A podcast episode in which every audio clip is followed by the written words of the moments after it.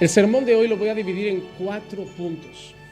El primer punto en el que hablaremos sobre nuestra deuda con la carne, en la que Pablo dice que no tenemos deudas con la carne. El segundo punto vamos a hablar de la guianza del Espíritu. Pablo dice que los que son hijos de Dios son guiados por el Espíritu de Dios. El tercer punto es un punto maravilloso en el que Pablo dice que no tenemos espíritu de temor, sino que tenemos un espíritu de adopción como hijos por el cual clamamos Abba Padre. Y el cuarto punto es una esperanza final en la que Pablo nos da un mensaje de aliento y nos dice que si aquí aguantamos con Él, mañana también reinaremos con Él. Un mensaje que nos hace pensar en la eternidad, algo que no deben olvidar, hermanos. Estamos de paso en esta tierra. Entonces vamos a leer primeramente el versículo 12 y 13 para ir al primer punto de hoy y dice lo siguiente, así que hermanos, somos deudores no a la carne para vivir conforme a la carne, porque si vivís conforme a la carne habréis de morir, pero si por el Espíritu hacéis morir las obras de la carne, viviréis. La primera cosa que el apóstol Pablo está diciendo es, así que hermanos, que dice, somos deudores. Hermanos, somos deudores. No dice que no seamos deudores, dice, somos deudores, pero no de la carne. Pero somos deudores. ¿Qué significa ser deudor? Tener una cuenta pendiente con alguien, deberle algo a alguien. Estar vinculado a una persona por algo que nos ha dado y sentimos en el corazón que se lo tenemos que devolver. Aquí lo usamos mucho en términos económicos, en términos financieros, pero Pablo no está hablando de dinero. Pablo está hablando de una deuda que tenemos realmente con Dios. La salvación ha sido gratuita. Por gracia somos salvos mediante la fe. Nada de lo que nosotros podamos hacer nos va a hacer limpios y buenos ante los ojos de Dios. Hasta nuestras mejores obras están manchadas de pecado. Nuestro cuerpo está sucio. Nuestro corazón está manchado, nuestra mente está manchada. Por muchas obras sociales que hagamos, a veces, hermano, es tan, es tan real que hay personas que hacen obra social solo para mostrar a las personas que son buenas personas. A veces hasta los mejores gestos que hace el ser humano buscan o están basados en el orgullo, la soberbia o el afán de protagonismo. Por eso la Biblia muchas veces dice que, que lo que haga tu mano derecha no lo tiene que saber tu mano izquierda. También la Biblia nos enseña que cuando vamos hacer una buena obra o dar una limosna a un pobre, que no toquemos trompeta. ¿Y cuánta gente hoy hace fotografías de sus obras sociales para dejar claro al mundo que es una buena persona? Entonces, hermano, para los ojos de Dios esa buena obra nace de un corazón orgulloso, soberbio, con afán de ser adorado, con afán de ser aprobado por las personas. Todo lo que hacemos en nuestra vida suele estar manchado por el pecado porque es nuestra naturaleza. Cuando Adán pecó, todo lo que ha venido después de Adán nace sucio por el pecado. Y entre esos también estamos nosotros.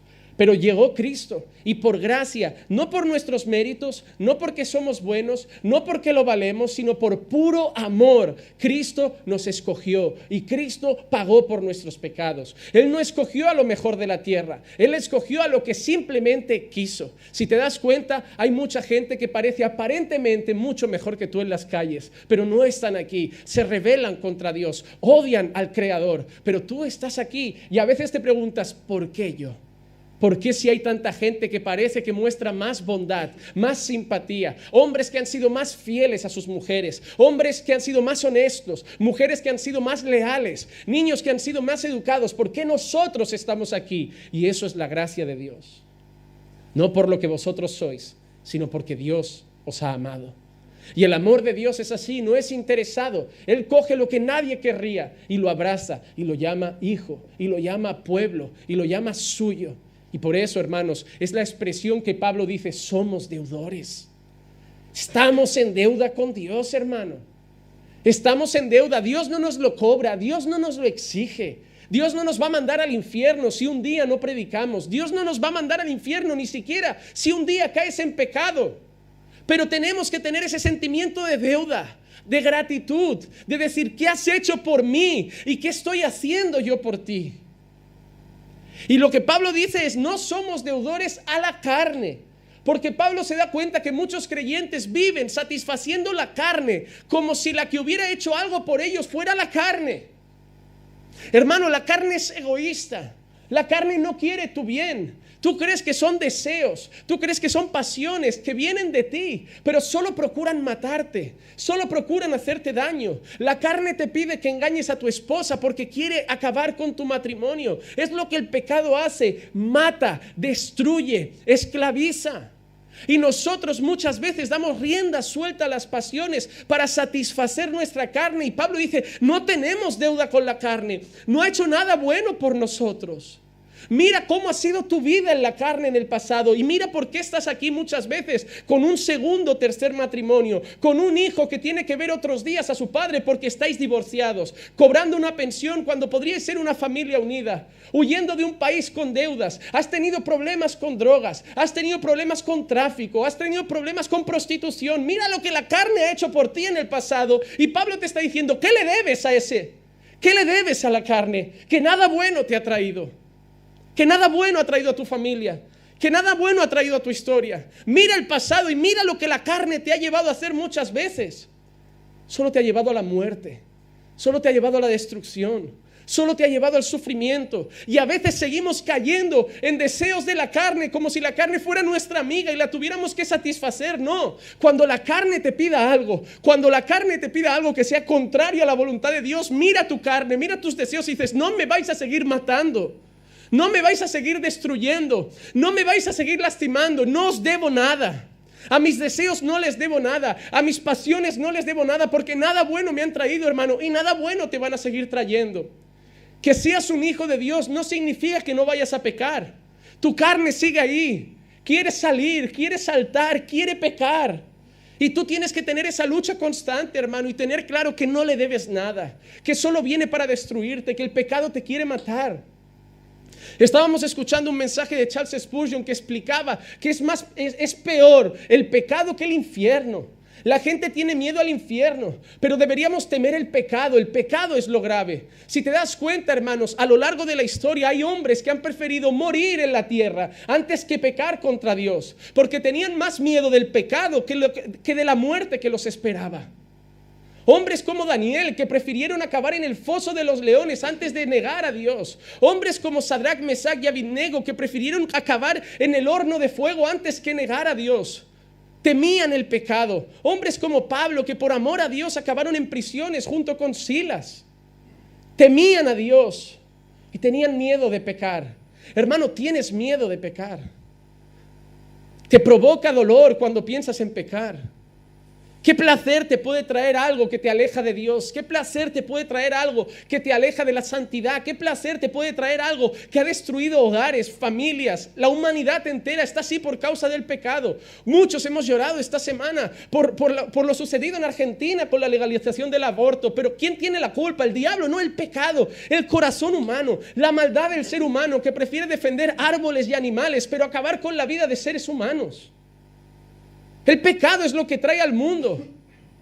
Vi, una fila llena de, en Argentina de católicos rezando. Y, y sí, no comparto su religión. Pero fue honorable lo que estaban haciendo. Mientras mujeres se manifestaban, les escupían, les dibujaban una cruz boca abajo en la frente, les colgaban ropa interior, los pintaban con spray, los insultaban. Y esos hombres solo clamaban, solo rezaban, sí, diferente a nosotros, pero habían depositado su corazón en su fe, mientras el corazón pecador de los que tenían delante, el corazón que no obedece a Dios, no busca a Dios, no tiene temor de Dios, estaba escupiendo, estaba, estaba insultando, estaba blasfemando. Porque eso es lo que hace el ser humano. Mira las redes sociales. Verás mujeres defecando en catedrales, teniendo sexo en catedrales, mostrándose desnudas, haciendo completamente aberraciones. Eso es lo que la carne ha traído aquí. Ha traído guerras, ha traído hambrunas, ha traído destrucción, ha traído dolor. Niños son violados, mujeres son maltratadas, gente es asesinada, gente es torturada por puro placer. Los ricos explotan a los pobres, los pobres cada vez más miserables. ¿Por qué? Por el pecado. Es lo que trae el pecado. Y quizá tú no has vivido esas cosas tan graves, pero quizás has vivido infidelidades por causa del pecado. Has bebido un hogar destruido, hogares rotos. Has caído en vicios, en drogas. Ese es el pecado, hermano. Y Pablo dice, no le debemos nada a la carne, hermano. No nos trae nada bueno. No nos ha dado nada bueno. Pablo supongo que pensaba en su propia vida. Él, pensaba que hacía algo para Dios y estaba matando gente, asesinado creyentes. Y Pablo pensando, ¿qué me trajo la carne? Solo muerte, muerte de inocentes, muerte de hombres y mujeres que temían a Dios. Hermano, cuando tú hablas mal de cualquier persona, no solo de un hermano, de cualquier persona, ¿qué te trae eso? ¿Qué deleite provoca? ¿Qué bienestar trae a tu casa? ¿Qué bienestar trae a tu familia? Eso es pecado. Y solo viene para que mañana tu nombre sea difamado, para que la gente ya no confíe en ti, para que la gente se aparte y acabe solo o sola, porque la gente te conoce como el chismoso o la chismosa. El pecado nos aleja de la gente, el pecado nos deja solos.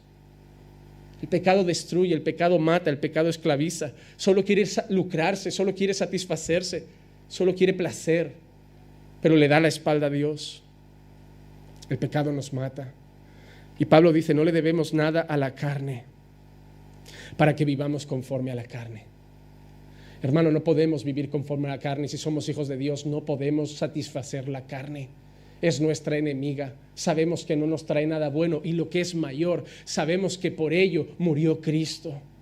Sabemos que por la carne Cristo fue crucificado y cada vez que tú y yo pecamos, hermano, volvemos a subir a Jesús a la cruz, volvemos a clavarlo, volvemos a sacrificarlo por nosotros.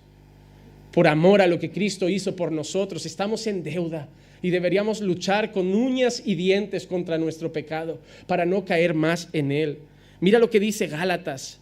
Ahora bien, las obras de la carne son evidentes, las cuales son inmoralidad, impureza, sensualidad, idolatría, hechicería, enemistades, pleitos, celos, enojos, rivalidades, disensiones, sectarismos, envidias, borracheras, orgías y cosas semejantes contra las cuales os advierto, como ya os he dicho antes, que los que practican tales cosas no heredarán el reino de Dios.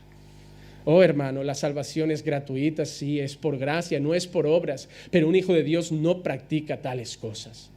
Si tú practicas tales cosas, no puedes apoyarte en la gracia y decir, bueno, yo practico borracheras, yo practico envidias, yo estoy en rivalidades, yo estoy en enojos. Hermano, que una cosa a veces pensamos en homosexualidad, en orgías, en drogas, pero está hablando de envidias, de cosas que están en muchos de vuestros corazones.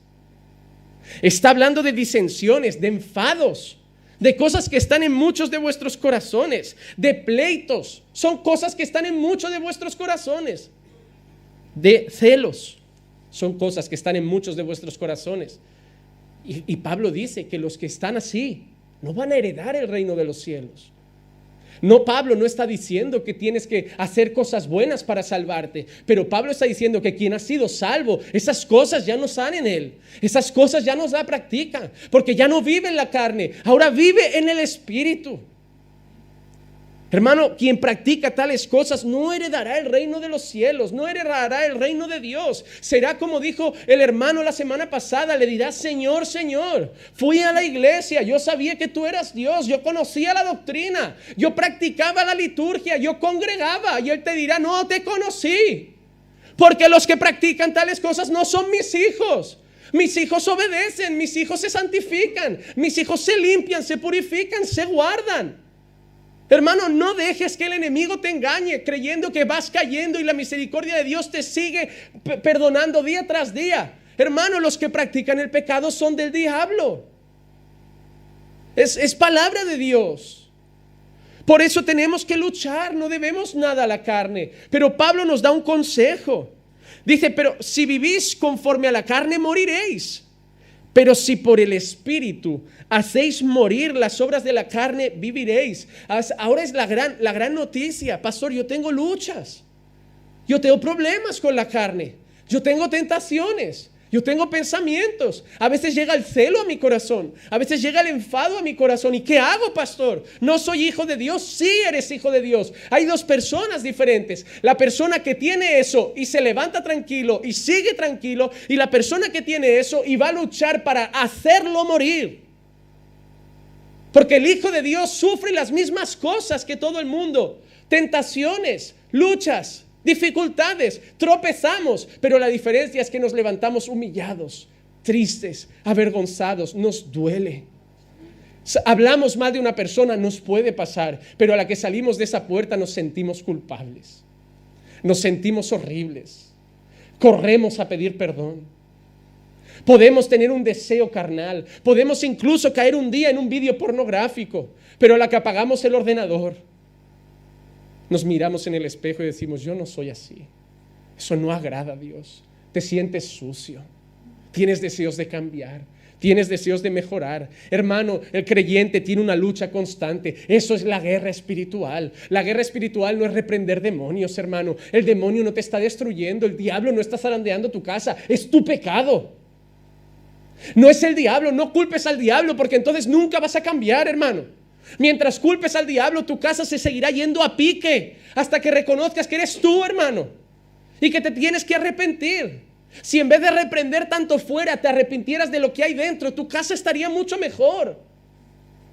Los matrimonios no se divorcian por culpa de Satanás, se divorcian por culpa del pecado, de infidelidad, de traición, de gente maleducada, de ira, de odio. No del diablo, somos nosotros los que rompemos nuestros hogares.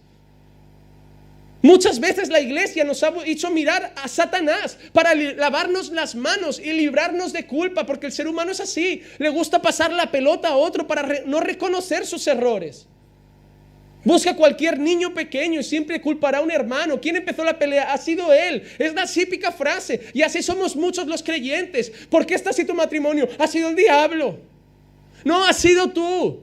No fue el diablo quien traicionó a tu esposo. No fue el diablo quien engañó a tu esposa. Fuiste tú. No es el diablo quien grita a tu marido, eres tú quien le grita cuando se ira. No es el diablo quien golpea a tu mujer, eres tú quien le pone la mano encima. No he visto al diablo entrar en ninguna casa a hacer esas cosas. Veo gente y su pecado destruyendo cada día hogares. Tú quieres carne, eso es lo que trae, hermano. Tú sabrías que tu matrimonio podría ser extremadamente feliz si vivís en el Espíritu. Tú sabías que tu familia podría estar completamente ordenada si os sometéis a Dios.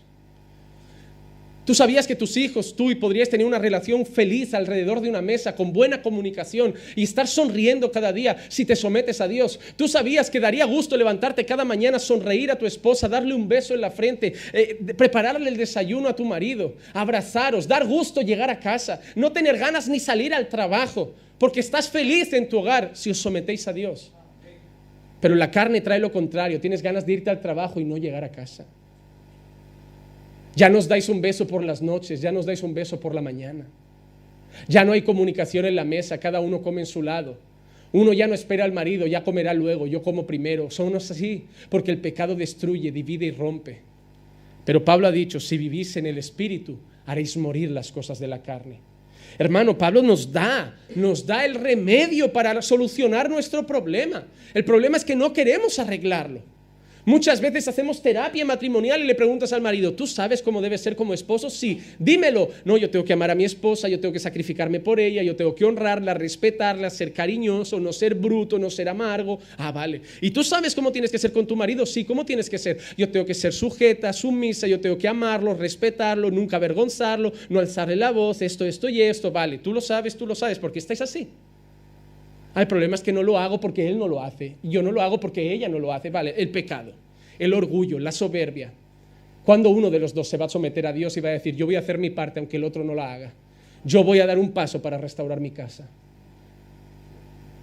Eso es lo que es someterse a Dios. Y Pablo dice, si vivís en el Espíritu haréis morir las obras de la carne. Quien vive en el Espíritu, vive en la palabra, vive en la oración, vive congregando, vive entre hermanos, se aleja de lo mundano, de lo carnal, de lo que le provoca, de lo que le ira, y vive buscando paz, dominio propio, mansedumbre, todo virtudes que vienen del Espíritu Santo. Y entonces la casa empieza a ser restaurada, mi vida empieza a ser restaurada. Lo que antes me provocaba saltar, ahora respiro y tengo control sobre mis emociones y mi temperamento. ¿Por qué? Porque es sometido mi vida al Espíritu, pero queréis que vivir trabajando, apenas congregar y que vuestra casa sea bendecida. Queréis, no queréis orar, no queréis leer la palabra, no queréis ver predicaciones, queréis venir a, a la iglesia una vez cada 15 días, una vez de vez en cuando y que Dios reine en vuestra casa. No os engañéis, hermano.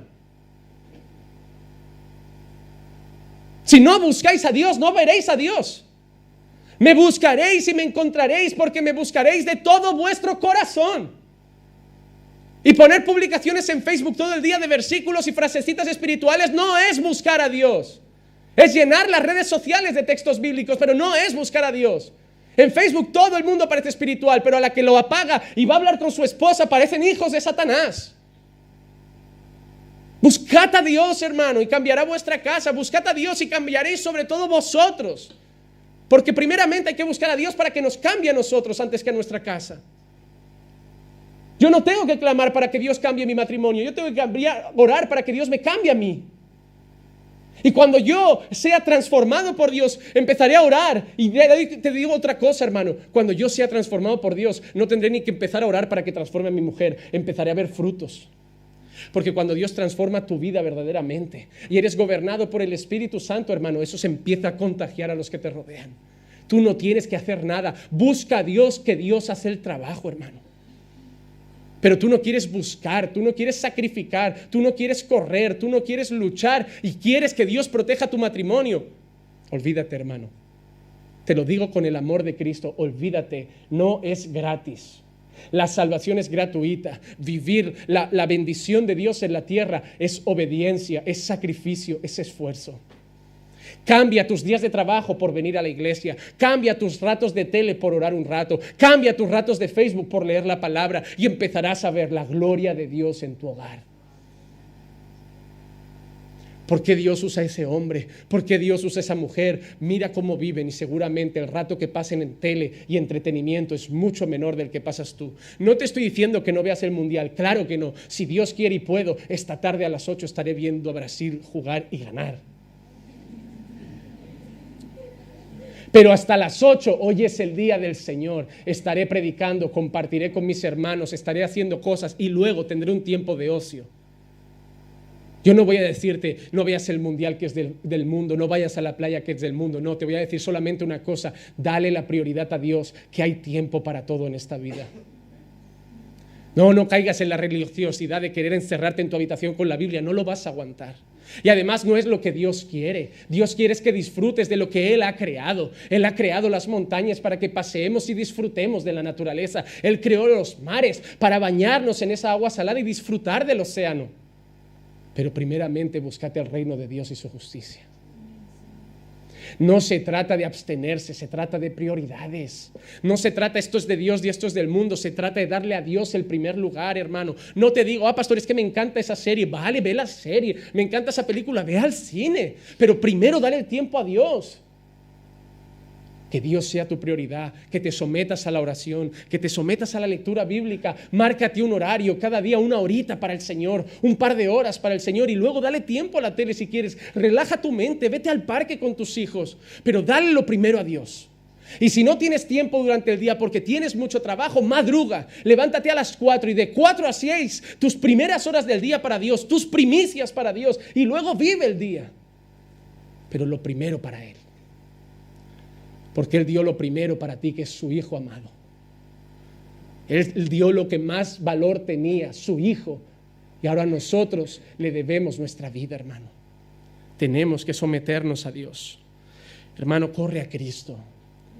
Búscalo en oración.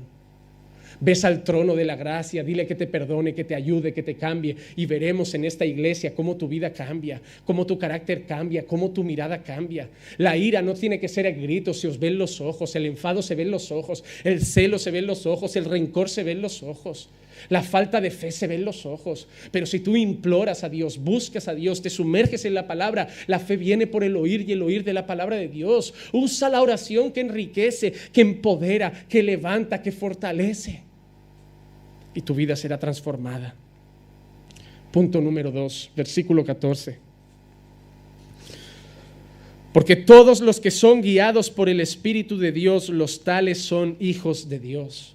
Si te das cuenta, en Romanos 8, Pablo había empezado diciendo una cosa maravillosa, ninguna condenación hay para los que están en Cristo Jesús. Pero Pablo está a lo largo de todo el capítulo 8 definiendo cómo son los hijos de Dios que no serán condenados. Hemos visto en, predicaciones anteriores que un hijo de Dios era alguien que tenía la mente puesta en el Espíritu y no en la carne. Y ahora Pablo nos da otro detalle, aquel que, que es guiado por el Espíritu de Dios, ese es un hijo de Dios. Hermano, ¿quién guía tu vida? ¿Quién decide por ti? Cuando vas a decidir algo en tu vida, ¿quién decide? ¿Tu carne, tus deseos, tus pensamientos, tu mente? ¿O eres guiado por el Espíritu de Dios? Hermano, eso no es misticismo.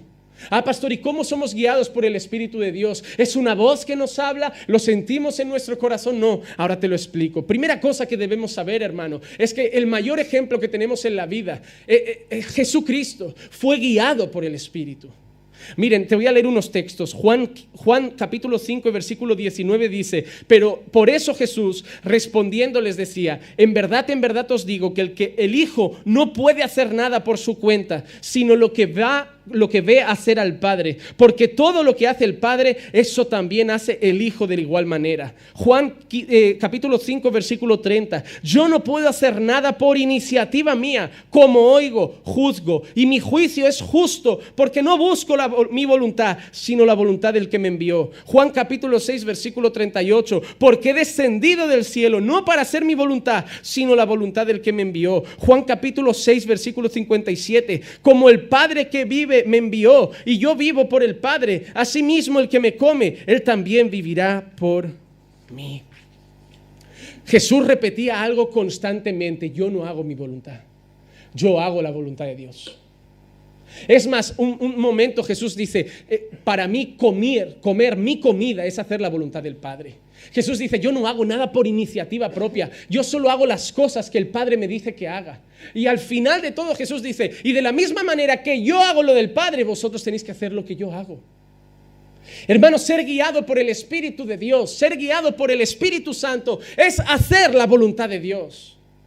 Es hacer lo que Dios quiere que hagas. Si tú te ofrecen un negocio antes de tomar una decisión, busca a Dios y su voluntad. Antes de tomar iniciativa en una relación personal, oh pastor, un chico me ha dicho que le gusto y quiere empezar a salir conmigo. Antes busca la voluntad de Dios. No te guíes por el corazón, es engañoso, es traicionero, es malo, es perverso. Antes de tomar cualquier decisión en tu vida, busca la voluntad de Dios. Pastor, me invitaron a una boda. Cuando salgas de compras, bonita, a comprarte un vestido nuevo y te lo pongas y te pongas delante del espejo, no quieras satisfacer tus ojos. Quieras satisfacer la voluntad de Dios porque te vistes para su gloria. Hermano, ya sea que comamos o bebamos o hagamos cualquier otra cosa, tenemos que hacerlo todo para la gloria de Dios. Cuando yo voy a llegar a casa y voy a hablar a mi mujer, tengo que respirar y decirle a Dios, quiero discutir con mi mujer para tu gloria. No quiero que esto se vuelva una pelea por mi orgullo. No quiero acabar a gritos por mi carácter. No quiero que mi machismo o mi carácter de, de, macho alfa acabe peleando con ella. Quiero una discusión sana. Quiero control. Quiero dominio. Porque es normal. Hay diferencias en el matrimonio. Pero sometidos a Dios, esas diferencias acaban en paz, en diálogo, en armonía y no durmiendo cada uno en una habitación y de espaldas.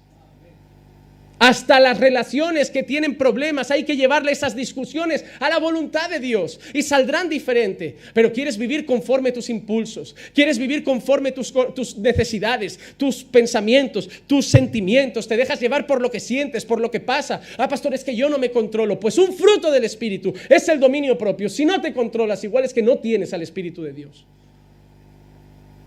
Ah, pastor, no consigo controlarme. Pues, hijo mío, puede ser que no seas de Dios. Porque el fruto del Espíritu es dominio propio también. Es someter lo que yo no controlaba antes al Espíritu que me trae mansedumbre, templanza, bondad. Es lo que nos hace respirar. Es lo que nos hace recapacitar. Es lo que nos hace discutir menos. Pero como he dicho, no oramos, no leemos la palabra, no tenemos comunión con la iglesia y queremos la gloria de Dios en mi vida, hermano, no. Lo que dijo Carlos es cierto, la mies es mucha, los obreros son pocos y los pocos son malos, porque esos obreros no están sometidos a Dios, no oran, no leen la Biblia, no van apenas a la iglesia, no buscan a Dios en su tiempo libre, no pueden ser buenos obreros. El buen obrero ha renunciado a lo que es para servir a Dios. El trabajo es secundario, la vida es secundaria, servir a Dios es su prioridad. Hermano, tu mundo se tiene que adaptar a Dios, no Dios a tu mundo. No adaptes a Dios a tu agenda, adapta tu agenda a tu nueva vida con Dios. Demuéstrale a Dios que tú eres primero y todo lo demás gira, que, que Dios es primero y todo lo demás gira en torno a la persona de Dios. Cuando una persona es guiada por el Espíritu Santo, esa persona piensa en Dios antes de cualquier cosa. Antes de hacer algo, antes de decir algo, antes de pensar algo, antes de decidir cualquier cosa en su vida, piensa en Dios. Hermano, Jesús es el ejemplo. ¿Eres tú igual que Él? Si Jesús hizo la voluntad del Padre, nosotros también debemos hacerlo como hijos de Dios. ¿Es para ti también la voluntad de Dios tu prioridad? ¿Podrías decir como Jesús, mi comida es hacer la voluntad de Dios? ¿Podrías decir como Jesús, no hago nada por mi propia iniciativa, sino que todo lo hago según la voluntad de Dios? ¿Podrías decir eso? Tenemos que decirlo. Mi sueño no era ser pastor. Si yo estudié administración y dirección de empresas, si yo soñaba con ser un empresario, casarme, una buena casa con piscina, barbacoa, cuatro perros, 30 niños, ese era mi plan, hermano. Mi plan era trabajar poco. Bueno, realmente mi plan era trabajar mucho, unos cuantos años, hasta que mi empresa prosperara y poder poner a todos a trabajar para yo vivir de ello. Pues el sueño de cualquiera. El primer sacrificio lo haría, luego pondría gerentes y yo solo viviría de las ganancias. Podría llevar a mi mujer a peluquería, poner hasta, si quiero, mayordomo, asistente en casa. Mil cosas soñaba. Una vida buena, una vida con lujos, muchos viajes, dos o tres coches en el garaje, una buena Harley para salir el fin de semana solo. Yo no soñaba un día encontrarme con Dios. Yo no soñaba un día encontrarme con el Señor y que me dijera, Juanma, en esta vida es mejor dar que recibir. Yo no soñaba un día con Dios y que me enseñara que es más fácil meter a un camello por el ojo de una aguja que un rico entrar en el reino de los cielos. No, soñaba encontrarme a un Dios que me dijera, Juanma, la raíz de todos los males es el amor al dinero. Y mucho menos soñaba un día cuando llegué a la iglesia un Dios que me dijera, Juanma, pastorea mi pueblo. Yo, que quiero vivir de un pueblo, y ahora me dices que viva para un pueblo. Oh hermano, no sueñes mucho que Dios te lo reprocha y luego te lo echa en cara al revés. Tú querías aprovecharte del trabajo de otros y Dios te pone a trabajar para gente. Y lo peor, que los primeros seis años de ministerio gratis, trabajando ocho o diez horas en mi trabajo y luego deslomándome por la iglesia, hermano, yo me comí todos mis sueños. Porque cuando me entregué a Dios yo entendí una cosa, no es mi voluntad, es la voluntad del Padre. Ya no se trata de lo que yo quiero, sino de lo que Dios quiere para mí. Esto no tiene arreglo, si la gripe es lo que tiene, pero gracias. Pero hermano, es así. Es así, pero también te puedo decir una cosa. No he contado esta historia como un mártir que está arrepentido o que sufre por las decisiones que Dios le ha llevado a tomar de ahí en adelante. Ahora mismo, si me dijeras, cámbialo y te doy todo de golpe, no lo quiero. Porque cuando uno ama a Dios, no solamente hace su voluntad, sino que Dios trae gozo cuando hace su voluntad. Ahora mi mayor deleite es ser pastor del pueblo de Dios. Aunque eso no me lleve mañana a tener una gran casa y cuatro coches. Pero es el mayor deleite que tengo, porque cuando haces la voluntad de Dios, Dios trae gozo. Dios trae alegría. Por eso muchos de vosotros os, os, deslomáis a trabajar y no sois felices. Porque el mundo nos hace felices, luego le dais poco a Dios y tampoco sois felices y estáis infelices. Hasta que os sometáis a Dios y Dios traerá gozo. Porque la única cosa que trae alegría al Hijo de Dios es hacer la voluntad de Dios. Pastor, pero ¿cómo conozco la voluntad de Dios? Pues solo hay una manera, hermano. Salmo 32, 8 dice, yo te haré saber y te enseñaré el camino en que debes andar, te aconsejaré con mis ojos puestos en ti. Juan 5, 39, examinad las escrituras porque vosotros pensáis que en ellas tenéis vida eterna y ellas son las que dan testimonio de mí. La manera de saber lo que Dios tiene para tu vida no es buscar un recadero que te diga, mira hermano, así dice el Señor, no, es buscar la palabra. Ah, pastor, tenían los profetas. ¿Qué te crees? ¿Que los profetas eran consultados cada día por todo el pueblo? Oh, Jeremías, ¿qué tiene Dios para mañana para mí? Oh, Jeremías, me caso con la rubia o la morena. Oh, Jeremías, me caso. No iban así los profetas. Hermano, te digo una cosa, analiza la escritura. Los profetas hablaban poco, pero cuando hablaban la liaban. No es como ahora que cada domingo están dando recaditos. Cada domingo a tres o cuatro le dicen, levántate, así dice el Señor, a ver, la señora de allí que llora, Dios, tu marido lo va a restaurar, señorita, no, tranquila, que Dios arregla su casa. No, no eran así. Estaban callados porque el mensaje que llevaban muchas veces les causaba muerte. ¿Crees que Natán llegó a David a decirle, mira David, hay un hombre que tenía muchas ovejas y un pobre hombre que tenía solo una? Pero un día llegó un forastero y ese hombre rico tenía que hacer una fiesta y en vez de matar una de sus ovejas, cogió la única oveja de ese hombre pobre y, la mató. ¿Qué hacemos con él, David? No, hay que, tiene que pagar por eso, tres, cuatro veces más de lo que ha hecho. No, ese hombre merece lo peor. Eh, ese hombre eres tú.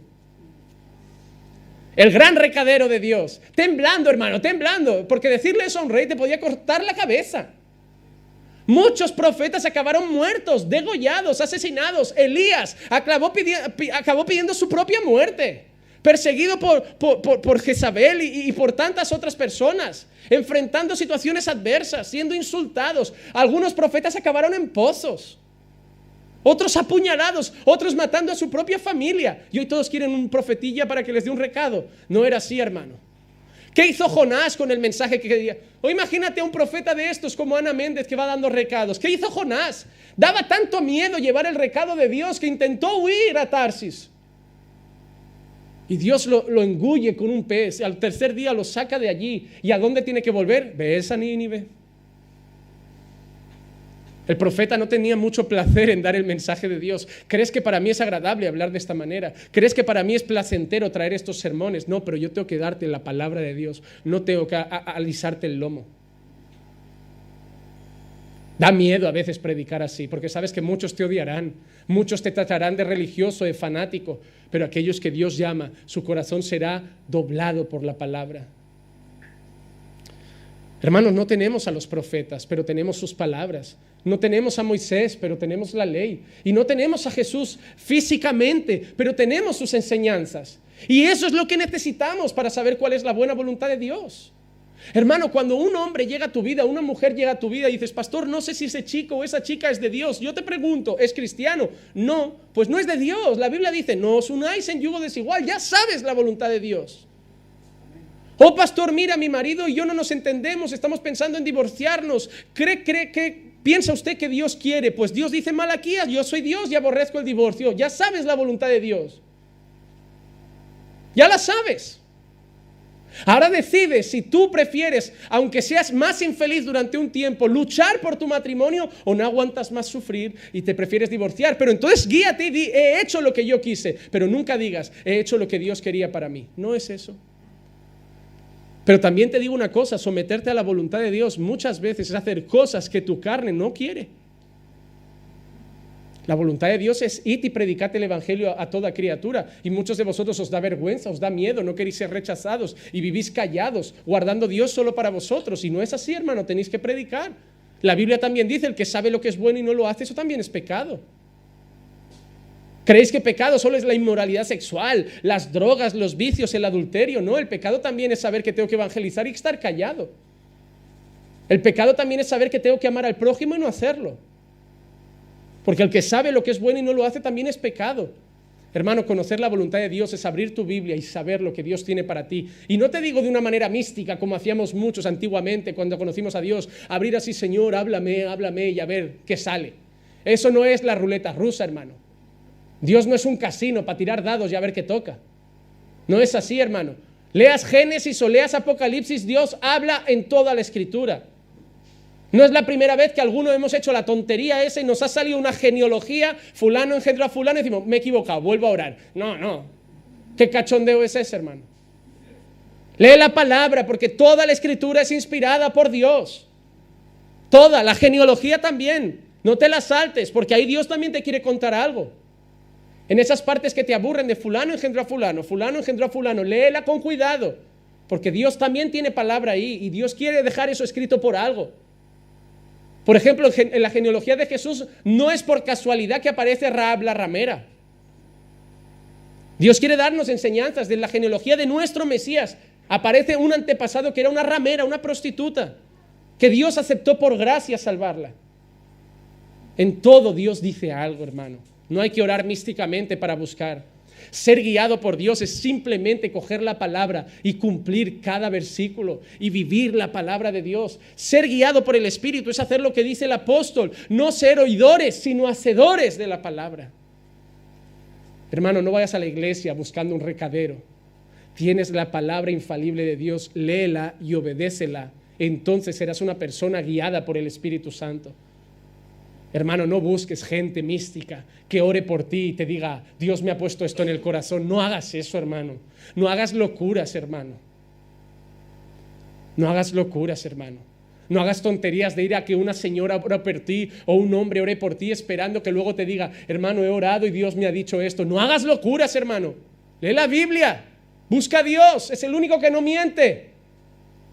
¿Cuántos hemos visto ya falsas profecías dadas, falsos recados dados? Y lo más triste es que hoy hablas con la gente y te dice, pero es que acierta casi siempre. Ah, bueno, pues, pues no la jugamos, a ver si hoy me toca acierto. ¿Cómo que acierta casi siempre? ¿Qué, ¿Qué, es esto? La ruleta de la fortuna. A ver si conmigo atina hoy. Yo también entonces, si suelto recados al tuntún, algunos acierto. Palabra de Dios, la profecía más segura, infalible, perfecta, todo lo que necesitas para ser feliz, para vivir y caminar en la recta voluntad del Padre. Palabra de Dios. Tercer punto, versículo 15.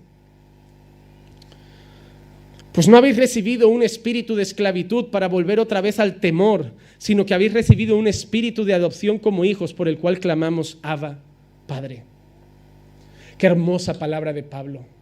Qué hermosa noticia del apóstol. Ya no tenemos espíritu de temor. ¿Saben qué significa esto? Ya no tengo miedo de irme al infierno. Ya no tengo miedo de las llamas eternas. Ya no tengo miedo del castigo eterno. Soy salvo. Ya no tengo un espíritu de temor. Ya no tengo miedo a Dios. Ya no tengo miedo a su ira. Ya no tengo miedo a su castigo porque ahora es mi Padre. Ahora tengo su favor. Ahora tengo su amor por la gracia de Dios por el sacrificio de Cristo y hecho por mí en la cruz. Ahora ya no tengo miedo de Dios, ni del diablo, ni del infierno, ni de demonios. Ahora estoy seguro, porque el espíritu que tengo ya no es de temor, ahora tengo un espíritu de adopción, de hijo, por el cual clamo, Abba, Padre. Pablo dijo lo mismo en Gálatas 4, Versículos 4 y 5, pero cuando vino la plenitud del tiempo, Dios envió a su Hijo, nacido de mujer, nacido bajo la ley, a fin de que redimiera a los, a los, que están bajo la ley, para que recibiéramos la adopción de hijos. Y me gusta eso, hermano. Hemos sido adoptados. Nadie nace hijo de Dios. No, yo soy hijo de Dios de, de cuna. ¿Qué de cuna? No, no, yo soy cristiano de cuna, cristiano de cuna. Ese es el invento más raro que, gente ha hecho hoy.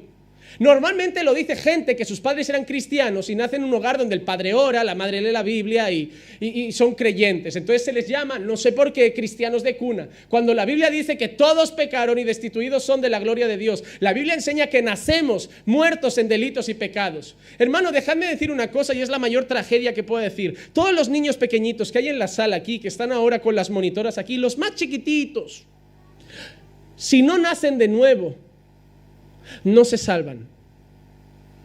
Porque todos nacen pecadores, hermano. Por eso no te puede bastar que, tu hijo vaya a la escuela infantil a entretenerse un rato. No, tienes que enseñarle la palabra de Dios. Tienes que instruirle en el camino del Señor. Y te digo una cosa, la oración que todo padre y madre debería hacer por un hijo no es guárdalo del mal. Es que te conozca, que nazca de nuevo. Hermano, implorad a Dios para que tengan vuestros hijos una experiencia personal con Dios. No deis por hecho de que porque los traéis a la iglesia son creyentes. No se nace creyente. No se nace. Todos tienen que nacer de nuevo. Porque tu hijo nazca en vez de con Dora la exploradora, con dibujos cristianos. Porque tu hijo nazca en vez de con cómics con la Biblia. Porque tu hijo nazca en vez de prostituyéndose en las drogas, yendo al, culto de jóvenes, no significa que sea salvo. Es más, es más peligroso porque lo has hecho crecer en una cultura evangélica y él cree que está cómodo y ya lleva en el ADN el cristianismo. Pero tienes que hacerle entender que tiene que nacer de nuevo. ¿Por qué predico el evangelio en la iglesia? Para que los jóvenes que llevan años y desde que nacieron en la iglesia también conozcan a Dios. Traer a la iglesia a tu hijo no salva. Tu hijo necesita un encuentro personal con el Señor Jesucristo. Tu hijo necesita decir un día, me arrepiento de mis pecados. No, pero mi hijo no ha probado el mundo. Es que tu hijo no tiene que probar el mundo, lo lleva en la carne. Tu hijo no, no tiene que ir a Sodoma, está dentro de su corazón.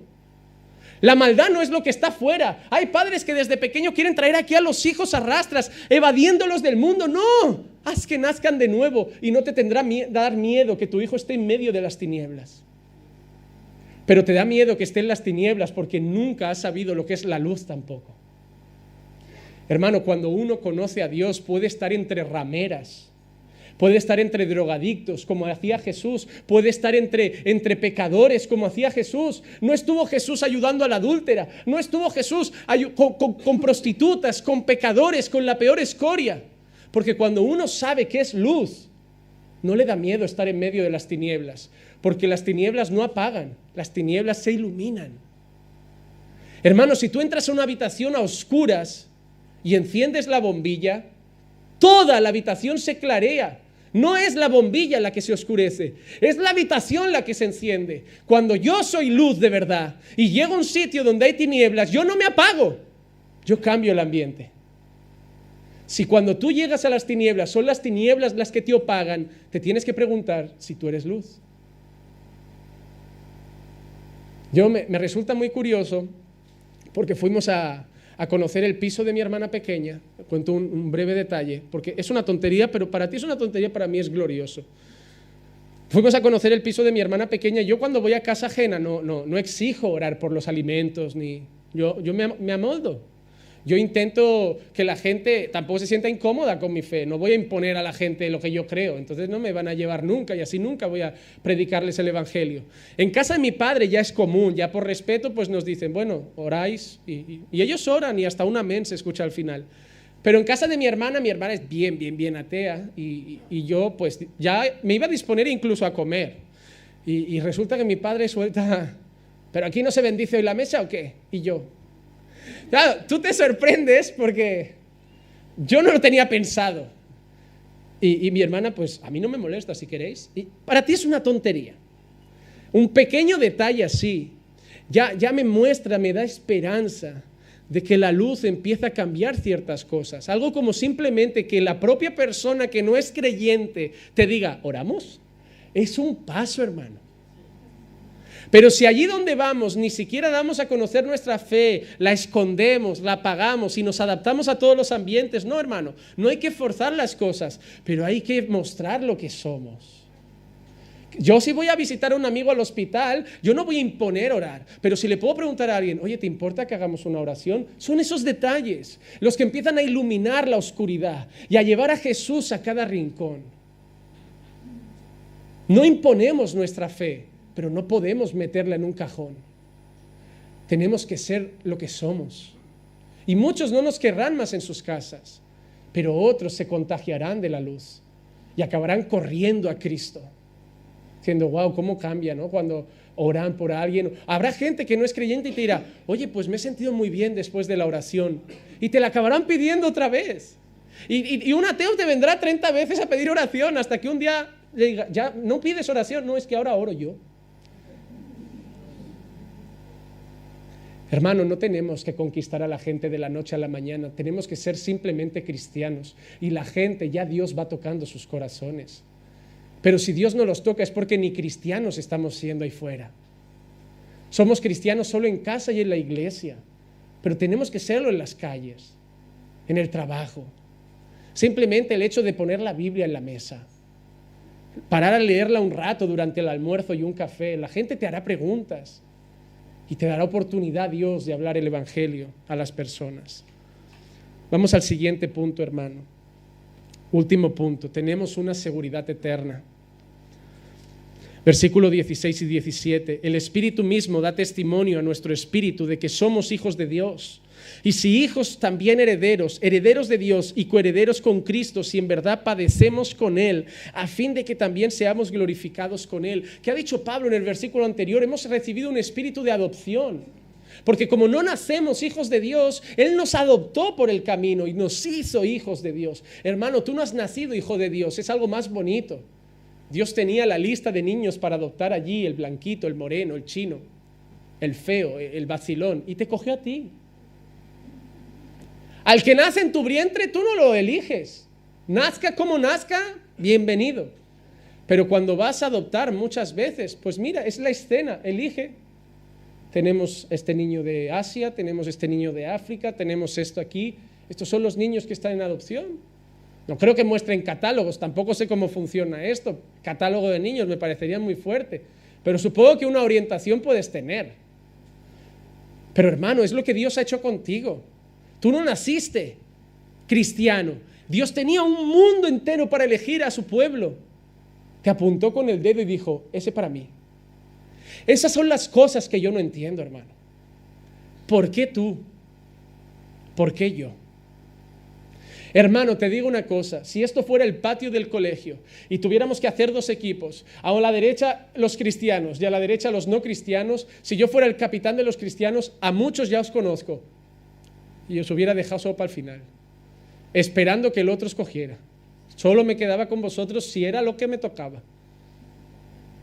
Pero Dios nos ha escogido, hermano. Dios nos ha llamado, Dios nos ha amado. No valíamos nada. Éramos malos, somos malos, incluso siendo sus hijos.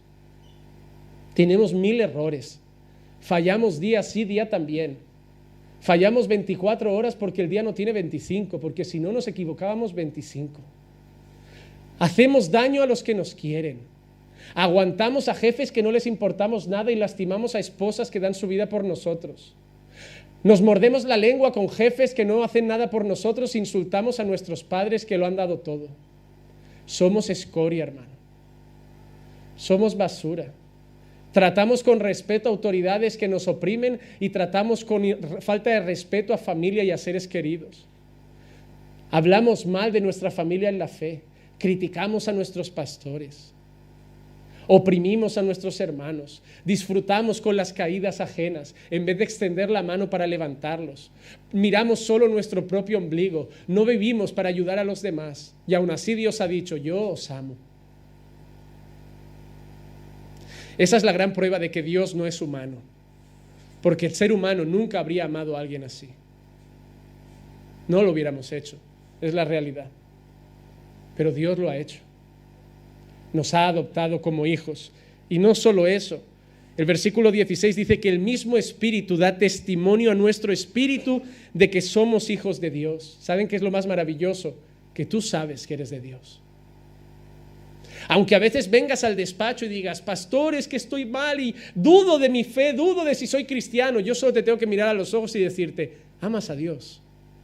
Sí, pastor, pero la Biblia dice que el que ama guarda sus mandamientos y yo he pecado, amas a Dios. ¿Cómo estás? No, pastor, me estoy mal, por eso he venido, porque no sé si soy cristiano, porque he pecado contra Dios, y si lo amara no pecaría, ¿y por qué tan preocupado en mi despacho? Si no lo amara, no estarías aquí angustiado, seguirías normal. La prueba de que estás en mi despacho dudando de tu fe y sufriendo es porque no lo quieres hacer más. Eres cristiano. Ya, pero he pecado. ¿Y? La prueba no es que has pecado, la prueba es cómo sufres por lo que has hecho. Hermano, todos pecamos, pero solo el Hijo de Dios sufre cuando peca. Y es cuando el Espíritu da testimonio, lo que muchos hemos llamado mucho tiempo, pastor, mi conciencia me atormenta, no lo llames conciencia. Llámalo por lo que es. Se llama Espíritu Santo y Él convence de pecado. No es tu conciencia la que, ah, me estoy comiendo la cabeza, mi conciencia no me deja dormir tranquilo. No es el Espíritu de Dios que te está diciendo, clama por perdón, arrepiéntete. No es tu conciencia, hermano. Yo no tengo de eso. ¿Sabes por qué no tengo conciencia? Porque cuando estaba en el mundo no me sentía mal. ¿Qué pasa? ¿Que ahora he recibido conciencia? No, es que cuando estaba en el mundo no tenía el Espíritu. Y ahora sí. Y me como la cabeza con mis errores y me siento mal con mis fallos y me siento sucio y miserable, indigno de ser su hijo. Pero por otro lado, luego tengo la esperanza de decir, si me siento así, es porque soy cristiano. Y me anima a volver a levantarme, a pedir perdón, a sacudirme el polvo de los zapatos y a volver a intentar hacer las cosas bien. Y así es mi vida día tras día. Hermano, mi vida es la vida de alguien que cada día intenta agradar a Dios en todo, pero que casi cada día se equivoca pero me vuelvo a levantar, lo vuelvo a intentar. Vuelvo a intentar obedecer en todo. Vuelvo a intentar someter mi carácter al Espíritu. Vuelvo a intentar buscarlo. A veces me gana la pereza y me siento mal por no haber orado. Y me siento mal por no haber leído la Biblia. A veces me gana el entretenimiento y me pregunto por qué vi dos partidos cuando podía haber visto uno y darle un tiempo a Dios. A veces pierdo, pero me siento mal en la noche y me prometo a mí mismo que por la mañana me levantaré con otra actitud y le devolveré a Dios el tiempo que no le di ayer y me entregaré a Él y a veces vuelvo a fallar. pero así me voy a quedar hasta el día final. Hasta que me muera, seguiré luchando por ser mejor. Hasta que me muera seguiré peleando por agradarlo. Hasta que me muera seguiré peleando por imitar a Jesús. Y aunque me siga equivocando, me seguiré levantando, viniendo a la iglesia, escuchando sermones, siendo edificado, queriendo que me pastoren, que me enseñen, que me guíen, que me corrijan. Porque quiero agradarlo. Y aunque me equivoque, seguiré. Y no buscaré una iglesia donde me lo den facilito para que no tenga culpabilidad. No, quiero que me pongan el pecado delante. Quiero sentirme mal porque quiero agradarlo. Aunque ese pastor no lo aguante ni lo pueda mirar a los ojos, lo quiero Porque no necesito a alguien que me engañe, necesito a alguien que me diga la verdad. Aunque a veces me duela. Porque la mentira mata, pero la verdad duele, pero cura. Transforma, sana. Yo solo he cambiado porque hay gente que se ha parado delante de mí y me han dicho, eres egoísta, eres soberbio, eres orgulloso. Yo no, yo sé lo que soy. Esa es tu opinión. Ir a casa pensando, te han calado, tío, te han calado. Y duele un montón, hermano, que, porque tú piensas, si lo ven es que esto ya es escandaloso. Pero es cuando llegas a Dios y decir, Señor, un hijo tuyo no puede ser orgulloso. Jesús no era soberbio. Jesús era humilde. Y yo sé que no puedo cambiar, Señor, porque llevo toda la vida diciéndole a mi madre, tranquila mamá que cambio. Llevo toda la vida diciéndole a mi mujer, no lo haré más. Y lo vuelvo a hacer. Pero tú me puedes cambiar. Yo tengo una esperanza y mi espíritu da testimonio de que soy tu hijo y confío en ti. Pero no dice solo eso, el 17 y concluyo, dice, hijos, si somos hijos también somos otra cosa. ¿Qué garantía tiene un hijo cuando muere un padre? La herencia.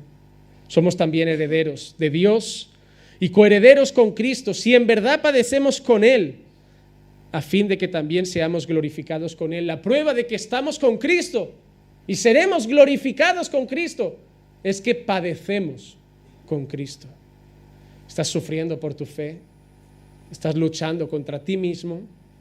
Colosenses 3, 23 y 24 dice, y todo lo que hagáis, ¿eh? todo, hacedlo de corazón como para el Señor y no para los hombres, sabiendo que del Señor recibiréis recompensa de la herencia.